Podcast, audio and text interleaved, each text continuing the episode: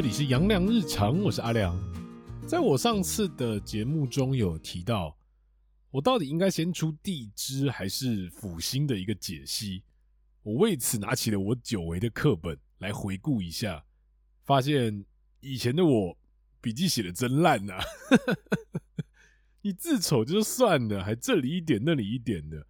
如果这本课本掉了，被人家捡到了，一看就会觉得这个家伙就他妈是个学渣无误啊！也因为翻过课本之后，才发现辅星的古文内容有一点少。我一集已经够短了，还没有东西可以讲，好像有点惨。所以我决定先从五行的个性特质来做一个分析。我记得之前有提过，说小时候看动漫都说金木水火土，但其实五行的顺序是木火土金水。所以我们可以先从木的个性特质开始说起。我们全部的思考资讯，不要单单只从文字开始说起，要从画面上来做一个思考。什么叫做画面呢？看到“木”这个字，会想到什么就好了。树木、木头，或者是植物。如果说我们从植物的角度来做思考就好，植物是需要养分成长茁壮的，而人类的养分撇除掉空气、水跟食物之外。最需要的就是知识，所以木属性特别重视学习。会重视学习的人，也代表说他具有好奇心。对于这个世界有着许多的问题，这些都需要做一个时间的累积，而这个累积是需要劳心劳力的。如果要成长为大树的话，那他就需要更多的时间了。所以你跟木属性的人聊天，你会发现他永远都觉得自己还有进步的一个空间。套用到现实的生活中的话，你可以说他可能有点谦卑，或者你也可以说他没有自信。每一个人的看法都不太一样，就各自解读。所以木属性的人，你有的时候你可以想成晚发，或者是学的太多，有一点点不专精。而这个不专精，你可以想成一棵树木，它的分支太多，营养都被分散掉了，所以它需要更多的养分。可是它的树根只能够接收这样的养分，只能够吸收这样的水，所以会让人家觉得说它好像有一点点瞎忙，没有主轴的一个感觉。那这边木的一个结论就是，它可以代表重视学习、劳心劳力、谦卑、重视思考，但有的时候会容易学的太多，比较没有专长，这些都是木的一个特质。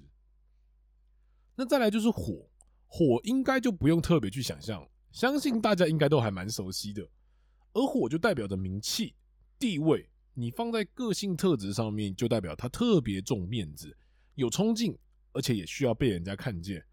所以火的人也特别具有领导统御的一个特质，也会比较容易跟权力联想在一起，放在一起，霸气外露。但我相信缺点应该也很明显啦，就是情绪的起伏比较大，比较不容许别人挑战他。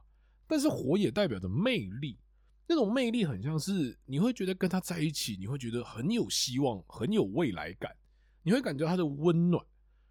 他是会付出的，会很照顾他身旁的人，因为他是老大，那他就要负责照顾他下面这些小的。那火的重点就是领导、魅力、名气，还有爆发，脾气的情绪起伏也都比较大，还有代表着活力与温暖。接着是土。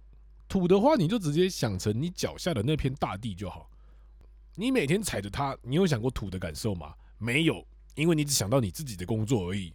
而土的付出就是像这样子，默默的、稳定务实，是土最大的一个特点，而且是带有勤劳的一个特质。把今天的事情做完，明天继续。而且土是可以忍受无聊的，所以土的抗压性非常强。你每天踩在同一个地上。你要踩多久才能有一个痕迹？只是那缺点也很明显了嘛，就是比较不知变通，灵活性比较差，而且有的时候会很固执。他也不喜欢他的生活习惯被改变。那土的结论就是稳定踏实，一步一脚印，固执抗压，还有不知变通。而金就算是五行里面，我觉得比较特别的一个五行。先来说说金的一个印象好了。但是考量到时空背景，这个金你把它想成金属就好，不要只想成黄金啦。而金属在古代算是一种武器，所以金会给别人一种坚硬或冰冷的感觉。而这种坚硬冰冷，在个性上就会变成武断或者是绝对。我相信很多人会很难去想象会是武断或者是绝对。你就拿你家的菜刀想象一下就好，你去切个苹果，你的那颗苹果会呈现一种要断不断的感觉吗？不会，它绝对是一分为二。那也因为这样，所以金的批判性思维，同时也具有开创性，而需要开创性思维的人绝对不能太笨。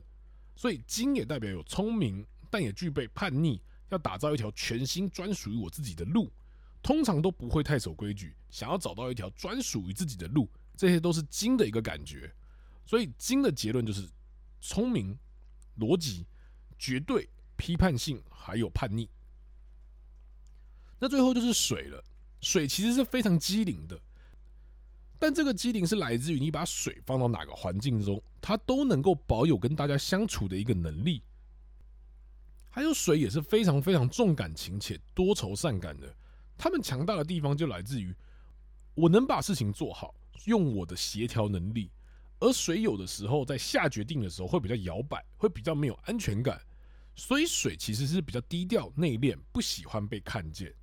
那水的结论就是机灵重感情。而且低调内敛，只是有的时候会比较摇摆，而且没有自信。那上述所说的部分，就是五行的一个基本个性特质。那为何要提到这个部分呢？除了辅星的古文比较少之外，也可以从五行解释这颗星为什么会有这样的一个行为跟做事风格。这些都是可以在没有古文的状态下做一个解释的，这样就变得比较吃联想力。当然，如果这些都不论，你单讲古文，也不是讲不出来，就会变得比较单调。而且连地支啊都有五行的一个概念。之前介绍主星的时候，我好像没有把阴阳的概念加进去。阴阳加进去的时候，那感觉就会完全不一样。好像只有在讲紫微的时候有讲了，后面不是不讲，只是想说先不用这么深入，我们再慢慢带进去就好。因为辅星还有地支会跟主星产生一个碰撞跟连结，如果没有五行的观念，你很难去理解说为何会产生这样的一个结果，所以只能一层一层慢慢的去解释。那也因为五行是没有古文的，而且内容上面也比较贫乏，也希望说大家多多体谅。虽然说内容很短，但却很重要，也算是我的一个呕心沥血之作哈。